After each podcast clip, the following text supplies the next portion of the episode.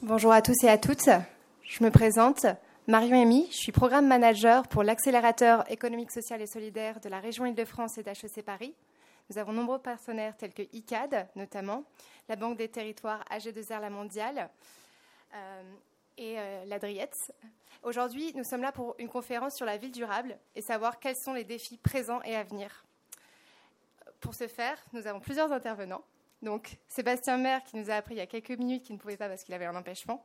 Ça arrive. Donc, c'est les aléas du direct. Karine Robert, je vous laisse vous présenter. Oui, bonjour, je suis Karine Robert, je suis euh, donc euh, d'ICA, de promotion. Je suis directrice déléguée en charge de Synergie urbaine, qui est l'aménageur, l'ensemble urbain du, groupe, donc qui intervient sur euh, la création de quartiers à l'échelle nationale. Paul Bonjour, Paul Roudot, gérant d'Olvo, donc une coopérative de cyclo-logistique qui effectue des livraisons à vélo cargo. Amélia. Bonjour, Amélia Tiscornia, donc la directrice générale déléguée de Scoping, qui est aussi une coopérative, mais qui intervient plutôt dans le milieu de l'immobilier, en conception et en réalisation de bâtiments. Je vais commencer par vous présenter l'accélérateur et quelle est sa mission. En fait, en 2018, euh, la région Île-de-France a décidé de créer euh, un accélérateur pour accompagner les PME de l'économie sociale et solidaire et pour révéler le potentiel et démultiplier leur emploi. Euh, l'objectif, c'est d'insérer socialement et économiquement des publics fragiles sur le territoire francilien notamment, et d'accompagner ces entreprises pour, pouvoir le faire. Et c'est de répondre aussi aux besoins de partenariats inclusifs, tels que le recrutement, les acheteurs, dans des secteurs stratégiques à fort potentiel de développement.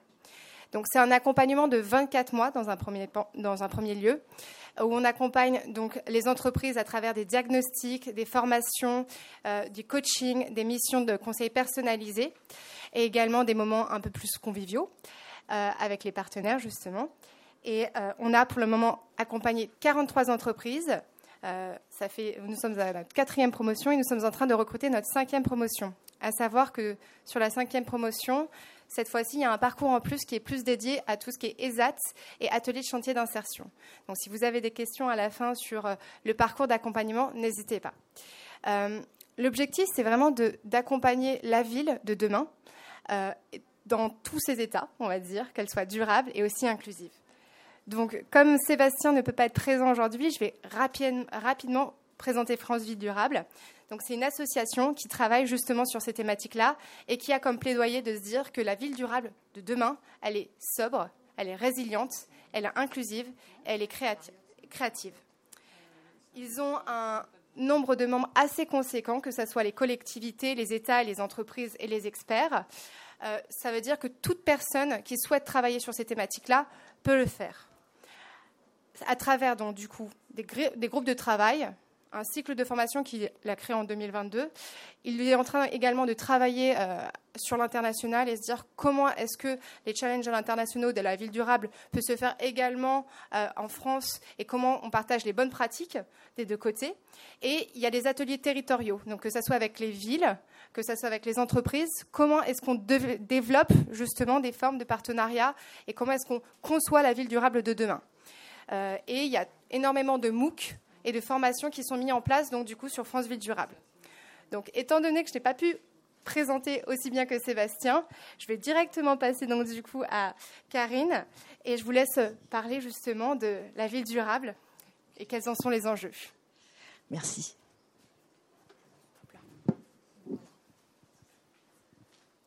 Donc, euh, rebonjour. Effectivement, on, est un, partenaire et euh, au travers de notre, activité de ressources humaines et euh, on, a l'occasion d'ailleurs de travailler avec avec certaines certaines d'entre elles depuis depuis de nombreuses années et on réalise en ce moment la reconversion d'un d'un hôtel qui est pas très loin d'ici, qui est à Neuilly-sur-Seine, ensemble. Donc un ancien hôtel qui va être reconverti en en une opération de logement. Donc voilà, on est en plein dans la sobriété, en plein dans le sujet et en plein dans la, dans la, fusion et les énergies qui se retrouvent pour, euh, pour pratiquer euh, l'urbanisme et, l'immobilier. Euh, moi, je vais vous parler un tout petit peu de, effectivement, du positionnement de d'ICAD Promotion et d'ICAD en général sur les questions de, de, la ville durable, avec un prisme qui, qui est très fort chez nous, qui consiste à faire en sorte, faire de la ville une ressource. Puisqu'aujourd'hui, effectivement, on est dans un monde où on doit réparer la ville, la transformer, la transformer à l'échelle donc euh, euh, immobilière, donc euh, des immeubles, comme je viens de, citer l'exemple de l'hôtel Krone Plaza à Neuilly qui va être reconverti en logement, ou bien à l'échelle de quartiers avec la renaturation nécessaire et la désartificialisation des sols. Donc l'idée de faire de la ville une ressource, c'est-à-dire tirer parti finalement de Enfin, aujourd'hui, on vit souvent la ville comme une contrainte, en particulier dans les villes qui sont très denses comme, comme on est ici. On l'a vu ici, rien que pour arriver, entre les franchissements, les infrastructures, les routes, le bruit, la pollution, le soleil. Finalement, on a été habitué ces dernières dizaines d'années à vivre euh, la ville en quelque sorte comme une contrainte et comment faire en sorte, comment s'appliquer à en faire à nouveau, euh, je dirais, une ressource pour euh, le bien-être et la santé des habitants? C'est moi qui bouge, je pense. Donc bon, là je passe rapidement parce qu'effectivement c'est ce que je viens de d'expliquer, c'est-à-dire qu'on a euh, les épisodes caniculaires, la pénurie d'eau, l'effondrement de la biodiversité, enfin, etc. Et qui effectivement euh, euh, aujourd'hui n'ont pas nécessairement de valeur sociale ou économique, c'est plutôt quelque chose qu'on subit et qui a une incidence, comme je viens de le dire, sur sur la santé et le bien-être. Puisque la ville, c'est quoi la ville? La ville, c'est de l'urbanité, c'est le vivre ensemble. Et aujourd'hui, effectivement, on est plus dans ces dans, ces contraintes que euh, dans une véritable qualité de, vie. Donc notre positionnement, j'ai envie de le, résumer en trois points. C'est work in progress. C'est un travail qu'on est en train de, pratiquer avec euh, notamment des, donc effectivement nos, partenaires euh, start-up et aussi on a des graduate programmes qui sont avec nous pour faire des travaux de recherche et d'innovation. le, le, premier positionnement, c'est s'engager donc dans une ville positive une ville qui va plutôt apporter des solutions euh, et des ressources plutôt que effectivement la contrainte dont, je parlais. Un point qui est très important dans la façon dont on fabrique la ville, c'est vraiment absolument essentiel, c'est quand on réalise un, morceau de, ville ou euh, un quartier au sein d'une ville existante, c'est qu'est-ce que mon projet peut apporter au quartier environnant et qu'est-ce que le quartier environnant peut apporter au, au projet.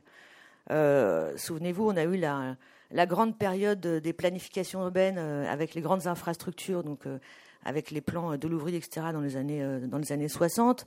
On a connu après tout un moment qui a duré aussi 10, 15 ans, 20 ans, du projet urbain. Il fallait faire du projet urbain. Et il y a eu aussi, avec de grandes réussites d'ailleurs, les opérations d'intérêt national faites par l'État, qui ont permis, Euromed, Atlantique, plus anciennement dans le Languedoc-Roussillon, qui ont permis vraiment de faire de l'aménagement euh, du territoire euh, et, de faire du projet urbain. Puis après, on a parlé des labels. Tout d'un coup, il y a eu de tous les labels. Il fallait faire des labels dans tous les sens. On ne savait pas trop comment prendre cet angle du, développement durable, la ville durable. Donc, on mettait des labels partout. Hein. Et, aujourd'hui, finalement, c'est évidemment euh, intégré, inséré dans la façon de fabriquer la ville, avec essentiellement aussi donc une, architecture bioclimatique. La nécessité, non pas, et c'est mon deuxième point, non pas partir des pleins, c'est-à-dire des bâtiments, mais partir aussi du vide. La ville, c'est de l'urbanité, c'est de l'espace public, c'est de l'espace collectif, qu'il soit public ou privé d'ailleurs, c'est de l'espace collectif, et traiter l'interface du rez-de-chaussée entre la rue et l'immeuble, euh, traiter tout court tous ces espaces qui sont euh, des vides, c'est évidemment essentiel. Et effectivement, en France, on a toujours plutôt pratiqué un peu à l'inverse, en partant des infrastructures, des immeubles. Et aujourd'hui, est-ce qu'il ne faudrait pas plutôt partir de ce vide et donc effectivement de désimperméabiliser les sols, de renaturer et d'implanter un bâtiment en fonction de la lumière, de la nuisance, de la pollution, euh, etc., etc. On fait le village des athlètes à, à, Saint-Ouen. Les immeubles sont très épais. Un plan, de plan masse Dominique Perrault. Au début, on était assez surpris. C'était pas dans, nos, dans un immeuble de logement. Chez nous, c'est maximum 16 mètres, là 23 mètres. Et en fait, en réalité, c'est effectivement pour répondre avec des, avec des surfaces extérieures pour tout le monde, et c'est pour répondre à cet enjeu euh, d'environnement, euh, et donc par rapport à la lumière qu'on peut amener à l'intérieur de, de l'appartement, et aussi euh, sous un, plan masse en redans qui permet effectivement d'apporter de la lumière à tout le monde, donc avec ces cubes. Bon voilà, il y a plein d'exemples, mais effectivement, aujourd'hui, on est c'est quelque chose qui est intégré. Et je pense qu'il faut partir plus de la nature du sol, de sa biodiversité, et concevoir la ville avec sa morphologie urbaine et paysagère euh, existante. Évidemment, une ville qui s'inspire du vivant euh, pour euh, reconnecter effectivement le, citadin avec le vivant. le, troisième postulat, c'est un peu, un peu une dualité de la démarche, c'est-à-dire effectivement, il y a la ville, il y a la ville ressource, et puis on peut peut-être essayer d'aller plus loin, comment la ville peut créer des ressources, comment on peut, à travers la ville, créer de nouvelles ressources, de la ressource au sens large, effectivement avec euh, euh, les déplacements ou voilà plus planter, faire des îlots de fraîcheur, euh, mettre de la spiruline sur les toits qui amène de l'oxygène. Enfin voilà, donc comment on peut tout d'un coup être créateur de ressources avec en appui en appui la ville. parce qu'effectivement, on est conscient qu'on vit dans un monde qui est aux ressources finies. voilà, je ne me rends pas compte du temps, donc il faut m'arrêter. Euh, aujourd'hui, on travaille un peu sur cinq mises en application. Les, engagements RSE que le groupe ICAD a pu prendre euh, sont sur 2019-2022. Donc là, on est en train de retravailler à notre prochain plan d'engagement RSE. Donc là, je, vous fais part de ce que je peux vous montrer aujourd'hui. Donc, euh, on travaille sur cinq mises en application. Donc, la nature avec la, la, biodiversité positive, quand on va planter des arbres, on va évidemment aller chercher des pépinières euh, locales, donc le circuit court systématiquement. Euh, la qualité de l'air avec la conception bioclimatique dont je viens de parler, ainsi que les îlots de fraîcheur qui sont euh, d'une évidence aujourd'hui. L'économie circulaire qui passe par le réemploi. on a notamment une filiale qui a été créée, d'ailleurs, par des collaborateurs de d'ICAD et, d'EGIS, EGIS étant nos cousins, euh, étant tous de la banque, euh, la banque des territoires, de la Caisse des dépôts et consignations, euh, une filiale qui, s'appelle Cycle Up, qui a été donc créée il y a quelques années par des collaborateurs d'Egis et d'ICAN, et qui donc travaille avec nous sur le, réemploi des, matériaux, bon et la gestion de, l'eau à, l'échelle à nouveau du quartier et du bâtiment. Tout ça pour effectivement inciter au lien social et à l'inclusion, avec la nécessité d'avoir ces fameux espaces collectifs dont je parlais, des services de, proximité et une mixité qui crée la diversité sociale. Et puis enfin l'enjeu de, sobriété énergétique avec l'utilisation d'énergie renouvelable et euh, une politique bas carbone. Ça se traduit par euh, différents engagements chez, ICAD et chez d'autres promoteurs bien sûr. Euh, donc en termes de, de, nature, il y a un engagement d'avoir au moins 25%, et encore une fois j'insiste puisque c'est je vous fais part des, de nos engagements qui datent de 2019. Donc ils sont en train d'être d'être mis au goût du jour et seront plus euh, plus volontaires euh, dans les prochains mois quand on va le publier. Mais donc en 2019, on avait pris euh, comme engagement de donc de d'avoir 25% de nouvelles constructions en biodiversité positive, c'est-à-dire effectivement déminéraliser tout simplement et renaturer pour privilégier le, vivant. Après, on a fait une, série de catalogues. Donc, qualité en termes de qualité de l'air, on a un catalogue qualité de l'air pour les logements et les bureaux. Et chaque collaborateur, cadre dans son projet, doit aller euh, effectivement chercher une ou plusieurs solutions issues de, ce catalogue qui vont privilégier un certain type de, matériaux et puis un certain type de, typologie de, de typologie de logement pour favoriser la, le, enfin, le déplacement de l'air. Euh, bon, il y a une systématisation de la certification euh, NF pour les logements, mais ça c'est courant. Sur les économies circulaires, donc 100% des bureaux qui sont euh, qui sont HQE avec une volonté très forte de réutiliser donc les déchets de chantier. voilà, pareil, on a un catalogue qui gestion de l'eau qui permet d'avoir des qui, sont des outils, hein, des outils de travail pour nous, parce que tout le monde n'est pas forcément sachant. Et donc, on met des outils en place pour que les collaborateurs sachent ce qu'ils doivent faire en matière de qualité, euh, gestion de l'eau, par exemple.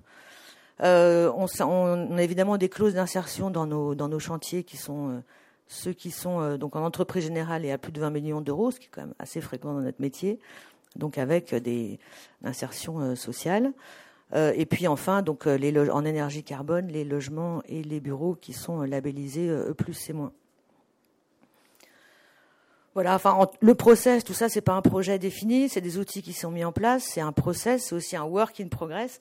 Et chaque fois, les questions qu'on se pose quand on quand on intervient sur euh, sur la ville et sur un sur une fabrication de, de quartiers, c'est quels sont euh, les enjeux contemporains qu'on va mettre en, en, face de chacune de ces ressources, euh, en quoi la ville représente une opportunité pour créer une identité, et comment cette opportunité peut se matérialiser via les dispositifs urbains dont je viens de parler. Il y a beaucoup d'exemples, mais juste, j'en ai, j'en ai mis un seul à l'échelle de quartier, puisqu'on parle de ville durable, c'est l'aménagement du quartier de Galie, qui est à Versailles, qui est situé euh, donc à proximité du domaine du parc du château de Versailles. On voit la fin de la fin du on voit la fin du, du parc, donc euh, juste juste sur la gauche.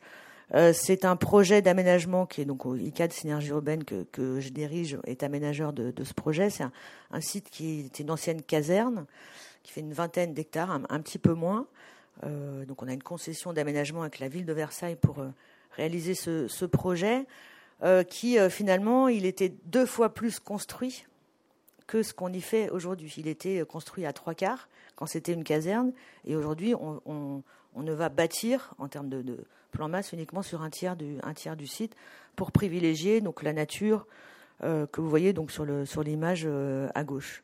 Donc ça déjà c'est assez exceptionnel puisque euh, finalement quand on travaille la ville sur la ville, on se rend compte dans la plupart des projets que finalement on va plus désimperméabiliser que ce que ce n'était avant et donc plus renaturer.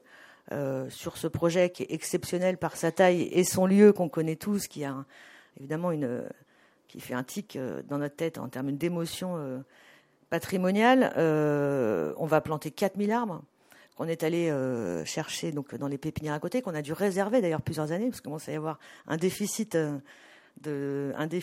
Il faut se mettre aux, pépinières. et puis voilà, donc 12 hectares de, pleine terre avec les, énergies renouvelables qui sont aussi favorisées, bien sûr, grâce à un système de géothermie et des matériaux nobles et, biosourcés. Donc voilà, je, pourrais en parler longtemps et si vous avez des questions, j'y répondrai volontiers. Mais euh, en résumé, j'ai voulu vous montrer ce projet puisque finalement on se rend compte que faire la ville sur la ville, euh, finalement on va plus amener euh, effectivement de biodiversité, de nature et de sol fertile si, si on s'y prend bien. Voilà, je te passe la parole.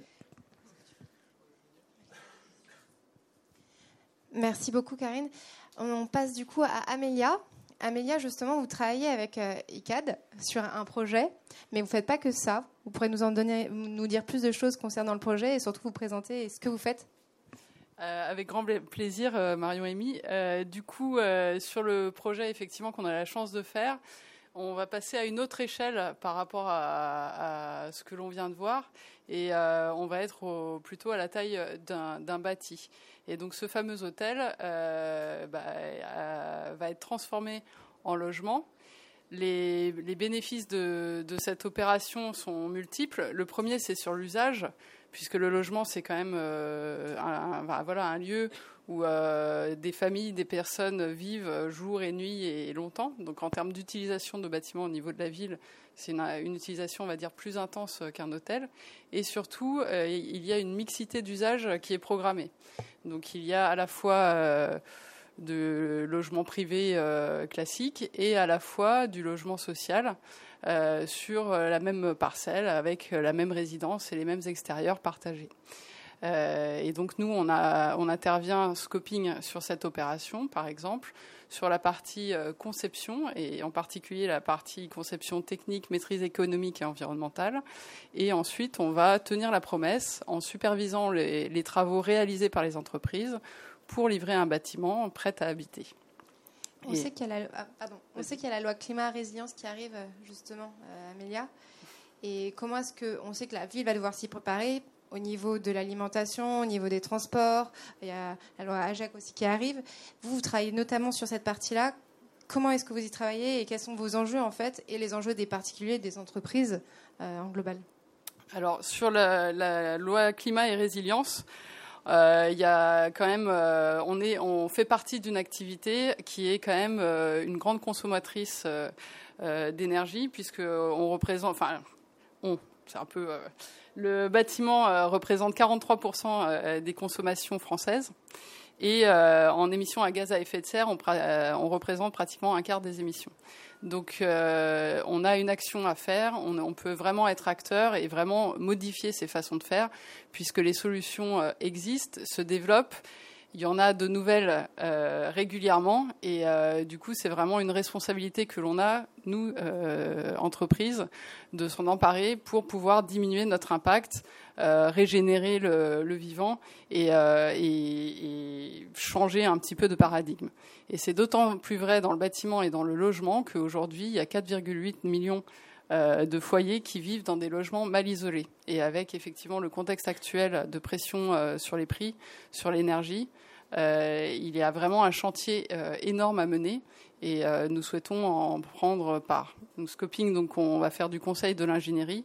On a un statut coopératif, ça veut dire que c'est les salariés qui sont associés à l'entreprise et c'est un homme, une voix, donc c'est une citoyenneté économique. Donc la, la SCOP, c'est notre bien commun, mais au-delà de ce bien commun, il y a la volonté de préserver notre bien commun à tous et de vraiment avoir une activité qui améliore de façon significative l'impact du bâtiment sur, euh, la ville et euh, qui crée les conditions euh, nécessaires à la ville durable, non seulement sur le bâtiment mais aussi sur les usages et d'autres aspects, dont un qui sera présenté tout à l'heure sur les mobilités. Donc la loi climat et résilience, de façon un peu précise, pour l'habitation, comme vous le voyez, euh, ça va commencer par un gel des loyers. Euh, ensuite, il y aura une interdiction de location. Et euh, la pression finalement réglementaire va être de plus en plus forte et avec des échéances qui sont franchement pas si loin que ça, quoi. De 2023. Alors, est-ce qu'elle va tenir ou pas Mais c'est demain. 2025, 2028, 2034, on voit qu'on est quand même dans des échelles de temps euh, qui sont relativement courts. Et euh, juste pour euh, quand on engage une opération de bâtiment, de travaux, que ce soit de la rénovation ou du neuf, quand c'est des travaux d'ampleur sur des immeubles type copropriété, on est souvent parti pour un an de travaux. Donc le temps nécessaire pour arriver à ces transformations et améliorer de façon significative l'existant est aussi long et est aussi un paramètre de, de tension pour arriver à, basculer et à vraiment euh, euh, amplifier la rénovation énergétique. Mais tous les secteurs sont concernés et aussi le, tertiaire et les équipements publics. Euh, tout le monde bénéficie, profite tous les jours des, des, équipements offerts par la ville, que ce soit les écoles, les gymnases, la mairie ou autres services. Et donc, eux aussi ont des obligations avec une diminution de la consommation de 40% à 2030, donc c'est dans moins de 10 ans. 50% en 2040 et 60% euh, en 2050. Une autre façon de voir les choses, c'est effectivement d'avoir un niveau de consommation inférieur à la consommation énergétique d'un bâtiment neuf dans la même catégorie, en sachant qu'aujourd'hui, euh, on a la RE 2020, qui est une réglementation euh, nouvelle dans le sens où elle prend en compte l'énergie comme on le fait depuis longtemps, mais elle prend aussi en, compte l'impact carbone et de façon totalement formalisée. Donc avant, il y avait les fameux labels dont on vient de parler, E+, C-, pour inciter à cette démarche. Donc on y est euh, habitué depuis euh, plusieurs années, mais là, on a passé un cap puisque c'est une réglementation qui s'applique à tous. Et c'est aussi une, euh, une, belle opportunité de modifier les façons de faire dans un secteur qui est millénaire et qui a un écosystème avec de nombreux acteurs. Et, du coup, il y a quand même un, effort collectif à faire pour pouvoir transformer les choses. Donc, comment s'inscrit notre activité pour une rénovation? Donc, je vais faire un zoom sur la rénovation qui a l'avantage euh, d'améliorer finalement d'existant, de ne pas préempter de nouvelles terres, par exemple. c'est aussi une façon de participer à la densification douce de la ville, puisque ces rénovations peuvent s'accompagner, par exemple, de surélévation ou de choses comme ça. Euh, et euh, qui permettent de limiter les impacts d'un point de vue bâti global. Donc nous, on peut intervenir sur ces rénovations énergétiques en, dans, dans, un rôle de pivot, c'est-à-dire qu'on a toujours le maître d'ouvrage, donc le, le, propriétaire qui veut euh, mener une opération, et nous, notre rôle, ça va être de l'éclairer, de le conseiller et de lui permettre de faire des choix enfin, en connaissance de cause. Et une fois qu'on a défini ensemble nos ambitions, euh, toutes les ambitions, donc environnementales, euh, empreinte carbone, biodiversité, gestion de l'eau, enfin tout, ce, que, ce que vous avez présenté euh, un peu plus en, amont. Aussi le budget, aussi le planning, etc. Notre rôle, ça va être de transformer l'essai et donc de développer le projet, le bâtiment, en respectant cette ambition et en tenant la promesse, c'est-à-dire c'est que cette volonté devienne réalité malgré les difficultés qu'il y aura. Le bâtiment est un milieu complexe avec beaucoup de réglementations, beaucoup d'acteurs. Euh, malgré les turbulences euh, des différents contextes, l'objectif c'est de tenir la promesse et euh, de pouvoir avancer du coup collectivement dans une ville vers une ville plus durable et plus résiliente et avec un moindre impact. Et en particulier pour le logement, c'est quand même une partie de la solution pour résoudre la pression énergétique des prix euh, notamment sur l'énergie, qui, commence euh, malheureusement.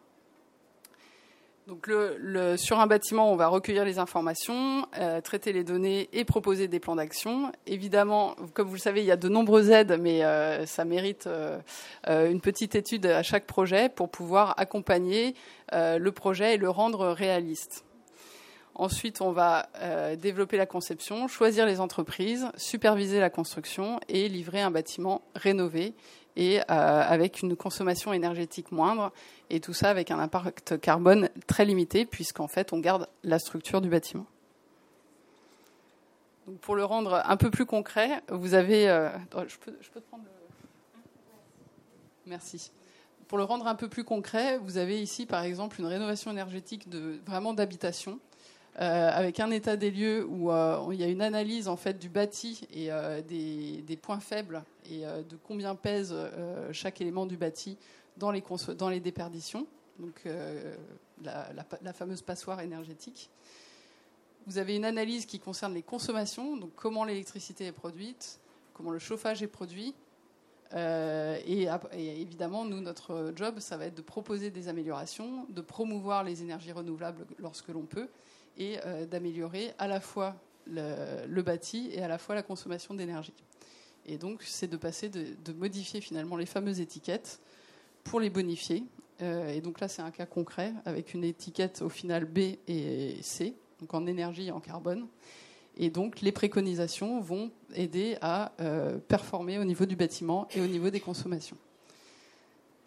Euh, les outils de diagnostic, il y en a un ici qui est la fameuse caméra thermique. Donc euh, voilà ce que ça donne. Et effectivement, il y a des choses très connues sur le, bâti où on voit par où la, chaleur s'échappe. Mais là, c'est un peu moins connu. C'est un radiateur dans une habitation et en fait, on voit qu'il est emboué. Et on a beau avoir un radiateur qui chauffe en haut, en fait, il n'est pas du tout utilisé de façon optimale.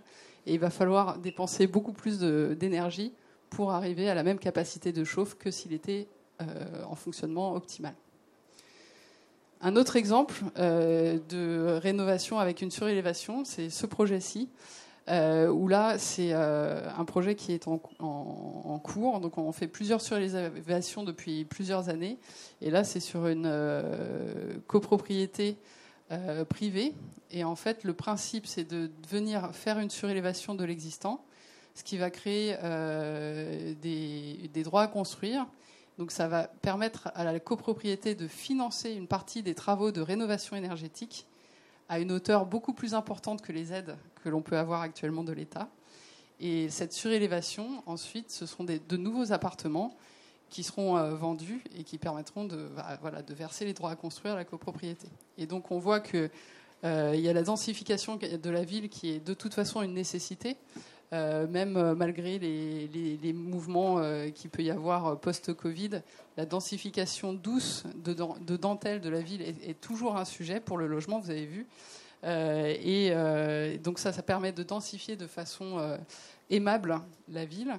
Et ça permet surtout de rénover des copropriétés en sachant qu'on a quand même un, sujet majeur qui est que les propriétaires d'appartements, aujourd'hui, sur une copropriété, très souvent, vous avez deux, trois personnes qui n'ont pas les moyens de financer les travaux et donc d'engager une rénovation énergétique. Pour eux, la conséquence, c'est qu'ils vont devoir vendre leur appartement, acheter ailleurs, avec des moyens modestes, avec les évolutions du prix de l'immobilier. Ils vont être euh, achetés plus loin euh, que euh, la centralité. Pardon. Euh, et euh, dans un logement qui évidemment ne sera pas forcément euh, très bon thermiquement. Et du coup, c'est des mouvements auxquels il faut faire attention parce que ça peut favoriser la précarité énergétique au lieu de, lutter contre. donc ce genre de système est assez complexe hein, à mettre en œuvre, mais permet quand même d'apporter un financement significatif à la copropriété et de passer ce cap et de permettre aux propriétaires d'engager leur rénovation énergétique et de bénéficier d'économies de charge. Et, euh, et puis c'est bon pour la planète. euh, voilà ce que je souhaitais vous présenter. Et puis du coup, je passe avec plaisir euh, la parole à Paul. Et donc, vous habitez, vous sortez de chez vous avec votre vélo ou pas. Et en tout cas, on s'attaque aux mobilités. Voilà, en fait, on voulait aussi parler un peu de mobilité douce. Et on sait que dans la ville durable, il y a effectivement toute la partie immobilière, l'habitat et également tout ce qui est biodiversité, dont on a pu parler un petit peu. Il y a aussi la mobilité, le transport particulier. On n'a pas le temps de faire ce focus-là euh, de notre côté. Par contre, on a voulu parler aussi de la mobilité douce au niveau du transport de marchandises. Et donc, euh, Olvo, Paul, je te laisse la parole. Merci beaucoup. Alors, euh, donc Paul Roudot, euh, je, dirige la coopérative Olvo. Donc euh, là, ce que vous pouvez voir à l'image, c'est un vélo cargo. C'est ce qu'on qu utilise au, quotidien. Et donc euh, voici les différentes activités d'Olvo. Donc on se contente pas de faire de la livraison. On a intégré en fait euh, d'autres pôles d'activité. Toujours, comment dire, avec au centre le vélo cargo en fait et les différentes déclinaisons qu'on peut en faire. Donc d'abord, on a fait de la livraison du dernier kilomètre. Après, on a des clients qui nous ont demandé si on pouvait faire du, stockage de leurs marchandises, de la préparation de commandes. Donc c'est ce qu'on s'est mis à faire. euh, on, a, découvert qu'on était des bons ambassadeurs aussi des modèles de vélo cargo qu'on utilisait, puisqu'on les éprouve quand même pas mal. Hein. Un vélo cargo chez nous, il fait 400-500 km par semaine. Et donc, euh, on s'est dit que c'était une bonne caution de crédibilité pour les vendre à d'autres personnes. Donc, on s'est mis euh, à vendre des vélos cargo à des, à des particuliers qui souhaitent euh, transporter leurs enfants ou à des professionnels qui, euh, qui souhaitent échanger leur, leur camionnette pour un vélo cargo. on n'a pas trouvé de, de solution de, de, caisse de transport sur le marché qui nous convenait, donc on a essayé d'en concevoir. Et, euh, et, au gré de, plusieurs expériences de, R&D, on a, trouvé la, caisse qui, marchait bien pour nous. Et donc on s'est dit qu'on pourrait en faire profiter d'autres personnes, donc on s'est mis à vendre ces caisses aussi. Euh, on a internalisé la, euh, la réparation, l'entretien de la flotte. Donc on a, un atelier dans, notre, dans notre entrepôt. Et pour finir, on n'a pas trouvé de logiciel qui convenait à 100% à notre besoin, donc on s'est mis à le développer. Et, euh, et maintenant, on, le, distribue en fait à d'autres d'autres entreprises en France. Euh, donc là, ça fait ça fait trois quatre mois qu'on euh, propose notre logiciel à des homologues et il y a une dizaine de boîtes en France qui l'utilisent. Euh, donc pour vous présenter un peu la livraison du dernier kilomètre, donc je ne sais pas si euh, tout le monde dans la salle identifie ce, segment euh, de, la logistique, mais en, grosso modo c'est le dernier trajet entre le dernier centre de tri et le destinataire final d'une livraison. Donc en amont, il y a un transport national entre un centre de tri et un autre, euh, une collecte qu'on appelle le premier kilomètre, donc de, depuis le client pro vers le premier centre de tri. Donc nous, on s'occupe vraiment de la dernière partie de la logistique, qui est la plus onéreuse euh, en moyenne sur, euh, sur un, un, objet que vous pouvez acheter sur un site e-commerce, c'est entre 8 et 12% du prix uniquement dédié à la, à la, livraison du dernier kilomètre, parce que c'est celle où il y a le moins d'économie d'échelle en fait. Comme on va livrer un colis pour une personne, on ne peut pas faire de, massification en fait. Voilà, donc euh, les enjeux de, ce dernier kilomètre euh, sont nombreux, donc euh, ils sont environnementaux et, sociaux. Donc il y a vraiment, donc là, les chiffres qui sont sur, la slide sont issus du rapport de l'ADEME de 2019 ou 2020 qui étudiait les, les externalités négatives du, transport de marchandises. Donc sur le dernier kilomètre, la logistique est responsable donc de 15 à 20% des émissions de gaz à effet de serre de 40% des émissions de dioxyde de soufre et d'oxyde euh, et d'azote, principalement parce que les, camions en fait sont tous diesel, euh, et 50% des émissions de particules fines. C'est vraiment un des leviers principaux pour, euh, améliorer, la qualité de, l'air en ville. C'est intéressant aussi pour, pour proposer de nouveaux services aux, personnes. Enfin, je ne sais pas si vous avez remarqué, mais depuis, depuis 5 ans, l'offre en termes de livraison a quand même pas mal évolué. Maintenant, on peut se faire livrer euh, sur euh, créneau de deux heures, euh, en commandant le jour même. donc, il y a un niveau d'exigence qui a été qui a été sensiblement rehaussé. parallèle, enfin, paradoxalement, d'ailleurs, le le seuil de tolérance psychologique au niveau du prix n'a cessé de baisser. Et donc on a cet enjeu aussi d'améliorer les conditions de travail des, des, livreurs et qui, est très important pour nous. Et c'est un de, une des missions qu'on s'est fixées à la base, puisque euh, c'est un secteur où en fait il y a un recours massif à la sous-traitance. Euh, vous connaissez aussi tous les polémiques liées euh, à l'auto-entrepreneuriat. Mais il y, a plusieurs grosses boîtes de, transport en France que vous connaissez sans doute qui font appel à 80% de sous-traitants. Donc ils n'ont plus que 20% de salariés. Et c'est notamment dû au fait que les contraintes opérationnelles n'ont cessé d'augmenter en fait. Maintenant, euh, quand vous livrez des particuliers, c'est euh, principalement le soir, donc sur des plages horaires hyper sectorisées, avec un énorme volume de livraison, qui n'est pas évident à prendre en charge en fait avec un planning euh, salarié. Donc sur les autres enjeux, bah, il y a un enjeu économique, donc donc c'est un, secteur pourvoyeur d'emplois avec 750 000 emplois. Donc ça c'est sur tout le secteur de la logistique, pas seulement le dernier kilomètre.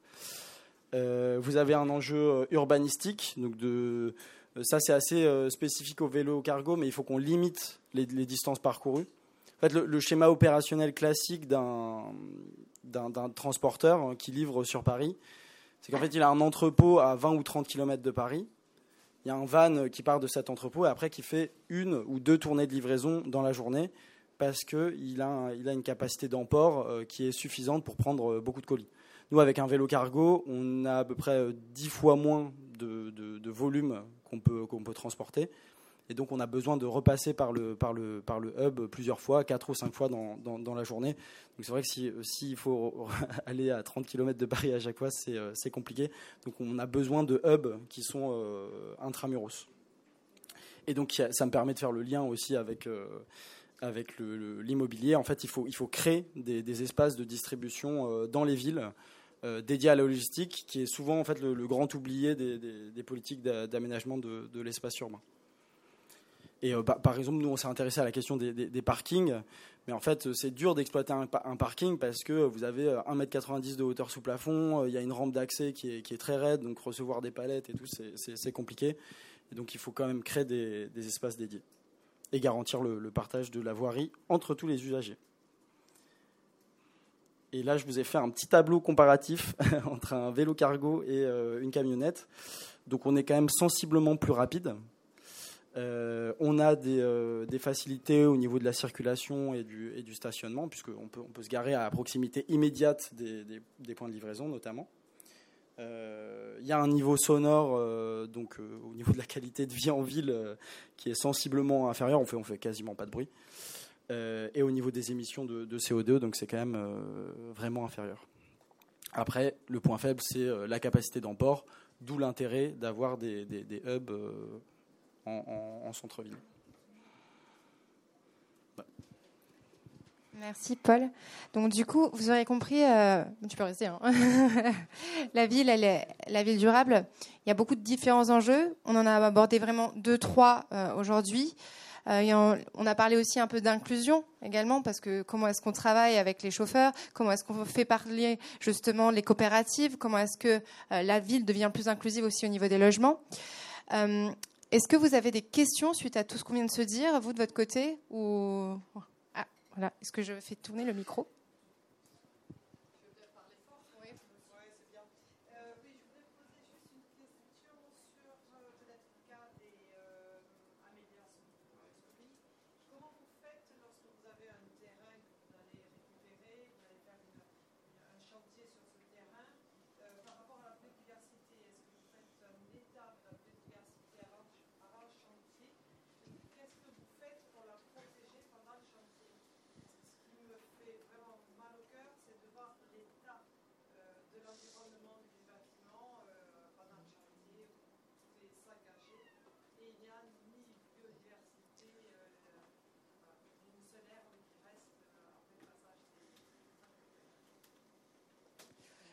Oui, on fait, un diagnostic, euh, ce qu'on appelle un diagnostic flash.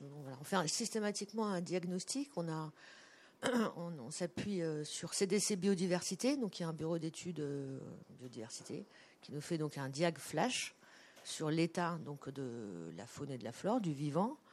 et ensuite, il nous fixe des, il nous fixe un, un, tableau, un indicateur de performance, de suivi et de performance à, à, voilà, à obtenir. Donc, on s'engage ensuite à, performer, à, assurer à la fois le suivi dans le cadre du chantier et ensuite à amener plus de, biodiversité, la biodiversité positive. Mais je vous avoue qu'il y a encore des efforts à faire. parce que voilà, ça, ça c'est la méthode de travail.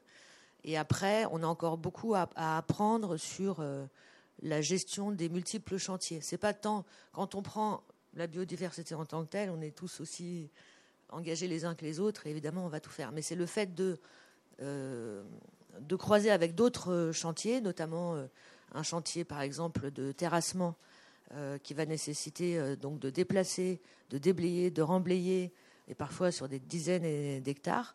Bien évidemment, c'est plus difficile de mettre en application. Il faudrait aller mettre des zones qui préservent, donc déplacer les animaux. Enfin, voilà. Donc c'est en fait la multiplication des chantiers où là on a encore énormément de progrès à accomplir. Alors, sans, euh, sans, redire la même chose, peut-être juste pour euh, un, autre euh, un autre potentiel quand même lors d'une opération. Enfin, là où vous avez raison, un chantier, c'est quand même, c'est pas rien, quoi. Il faut accéder aux façades, il faut rentrer dedans. Donc, effectivement, il y a un enjeu majeur à, protéger la, biodiversité. mais après, depuis aussi des dizaines d'années, on voit qu'il y a des habitudes euh, de végétation notamment, qui sont qui enfin, sont pas très favorables au développement de la biodiversité. Par exemple, un bon gazon, on pourrait presque dire que c'est du béton vert. Ça ne favorise pas du tout la biodiversité.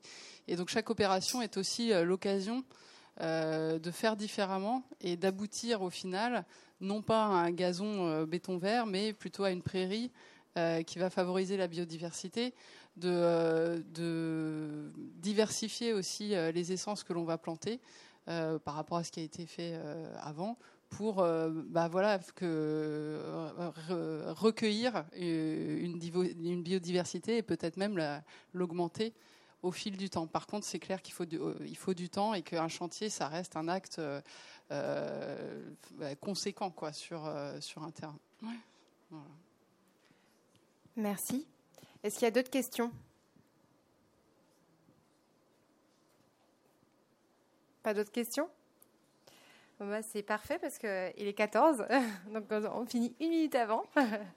Est-ce que bah, je vous tenais à vous remercier en tout cas et n'hésitez pas à nous contacter euh, si besoin à l'accélérateur ESS. Euh, on répondra à toutes vos questions et on vous mettra en relation également si nécessaire. Bonne journée. Merci.